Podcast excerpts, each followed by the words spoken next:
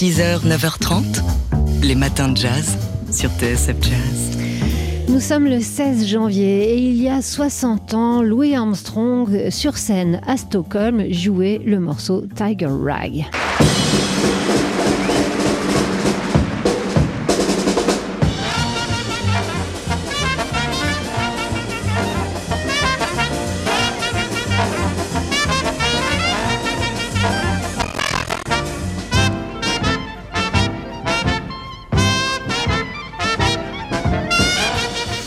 Voilà, Tiger Rag, donc euh, morceau entraînant, joyeux, joué à un rythme débridé. Euh, Louis Armstrong euh, s'en donnait à cœur joie donc à Stockholm lors de sa tournée scandinave.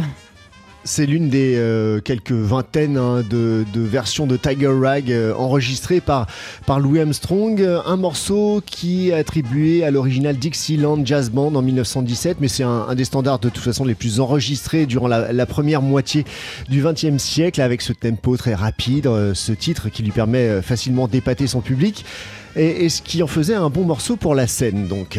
Pour la scène et pas seulement pour la scène mais également pour euh, le terrain puisque euh, aux États-Unis Tiger Rag a souvent été utilisé comme hymne sportif par les fanfares des équipes universitaires.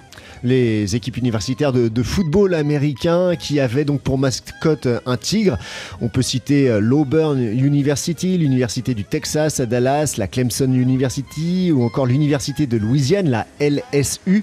Tiger Rag est, même au centre d'une rivalité historique universitaire entre cette LSU et la Tulane University en Louisiane également. Depuis 1893, les deux facs se rencontrent régulièrement pour la bataille du linge de Battle of the Rag. Alors, euh, il y avait euh, un trophée pour le gagnant, un trophée de satin connu sous le nom de Tiger Rag ou de drapeau de la victoire.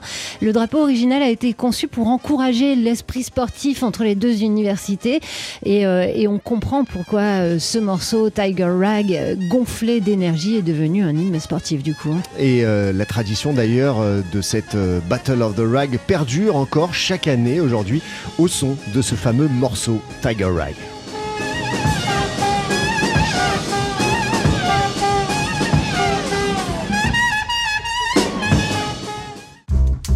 6h, 9h30, les matins de jazz. Laure Alberne, Mathieu Baudou.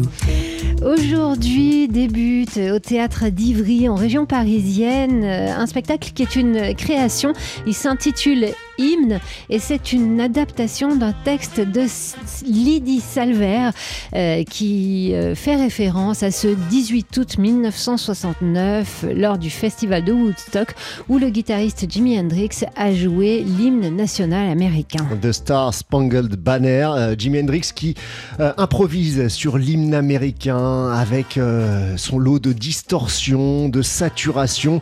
Il improvise totalement pour mêler à cet hymne américain à la fois ce qu'il est lui, c'est-à-dire un noir américain euh, métis euh, avec du sang amérindien, du sang européen, tout ça sur fond de mouvements euh, pour les droits civiques qui bat son plein en 1969 aux États-Unis et aussi avec le son de sa guitare reproduire le son des, des bombes et des mitraillettes qui feront alors rage au Vietnam. Alors ce spectacle hymne au théâtre d'Ivry est un spectacle qui inclut de la musique, en l'occurrence celle du contrebassiste Felipe Cabrera. On écoute Isabelle Fruleux qui est sur scène et qui a conçu Hymne. Felipe Cabrera, donc, qui est aux compositions, a déjà euh, travaillé avec moi deux reprises sur les deux, spectacles qui ont précédé. Donc ça fait euh, quelques années que, que, nous cheminons ensemble et que donc nous pratiquons cette mise en musique euh, du verbe. On part d'abord du sens du texte, on partage nos, nos impressions, ce qui nous semble important de dire, parce que la musique n'est pas là comme fond sonore, mais véritablement comme, comme dialogue pour apporter son sens à elle qui complète le puzzle avec le mot et la création visuelle. Isabelle Fruleux, donc, qui est sur scène au théâtre d'Ivry avec Felipe Cabrera, sur scène aussi, ainsi que le guitariste Vladimir Médaille. Ça s'appelle Hymne, c'est donc euh, au théâtre Antoine Vitesse d'Ivry. Euh, ça se joue jusqu'au 31 janvier prochain. 6h, 9h30, les matins de jazz. Laure Alberne, Mathieu Baudou.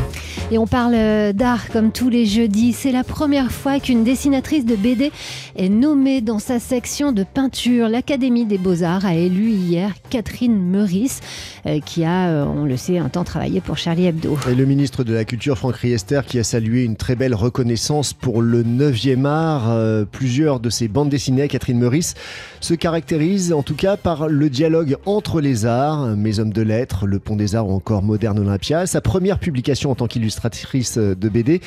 Elle date de 2005, c'était sur un texte d'Alexandre Dumas, Causerie sur Delacroix, un travail qu'elle a d'ailleurs revisité euh, plus récemment à travers son album intitulé Delacroix et sorti l'année dernière. C'est assez intéressant de reprendre une œuvre de jeunesse et surtout de la transformer et d'en faire quelque chose qui correspond vraiment à ce que je suis aujourd'hui. Euh, j'ai conservé certains dessins de, 2005. 2005, c'est l'année où j'étais embauchée à Charlie Hebdo, où j'ai travaillé 12 euh, ans. Donc c'était important pour moi de reprendre ce, ce d'en faire un nouveau. De, c'était une façon de me souvenir toujours de, des copains de Charlie qui ont aimé la première version du texte. Je m'en souviens, euh, ça avait été une fête à l'époque quand la première version était sortie. Et ça me permet de voir voilà, quels ont été mes, progrès, s'il y en a eu, comment mon dessin euh, s'est arrondi, s'est adouci. Euh. je ne veux plus abandonner en fait les, choses anciennes de la même manière que je ne veux pas laisser euh, le souvenir de mes copains de Charlie s'évaporer. Donc voilà, il y, avait tout un, un, ensemble de choses comme ça qui fait que je, ça me tenait à cœur de, de, de, proposer une nouvelle version de ce de la Croix.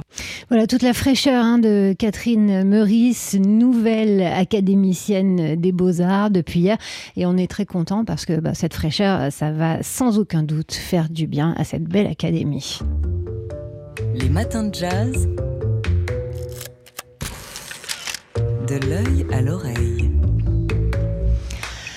Comme tous les jeudis matins, on parle d'art dans les matins de jazz et ce matin c'est avec vous, Jean-Christophe Castelin, directeur du Journal des Arts et aujourd'hui vous avez souhaité nous emmener à Saint-Denis.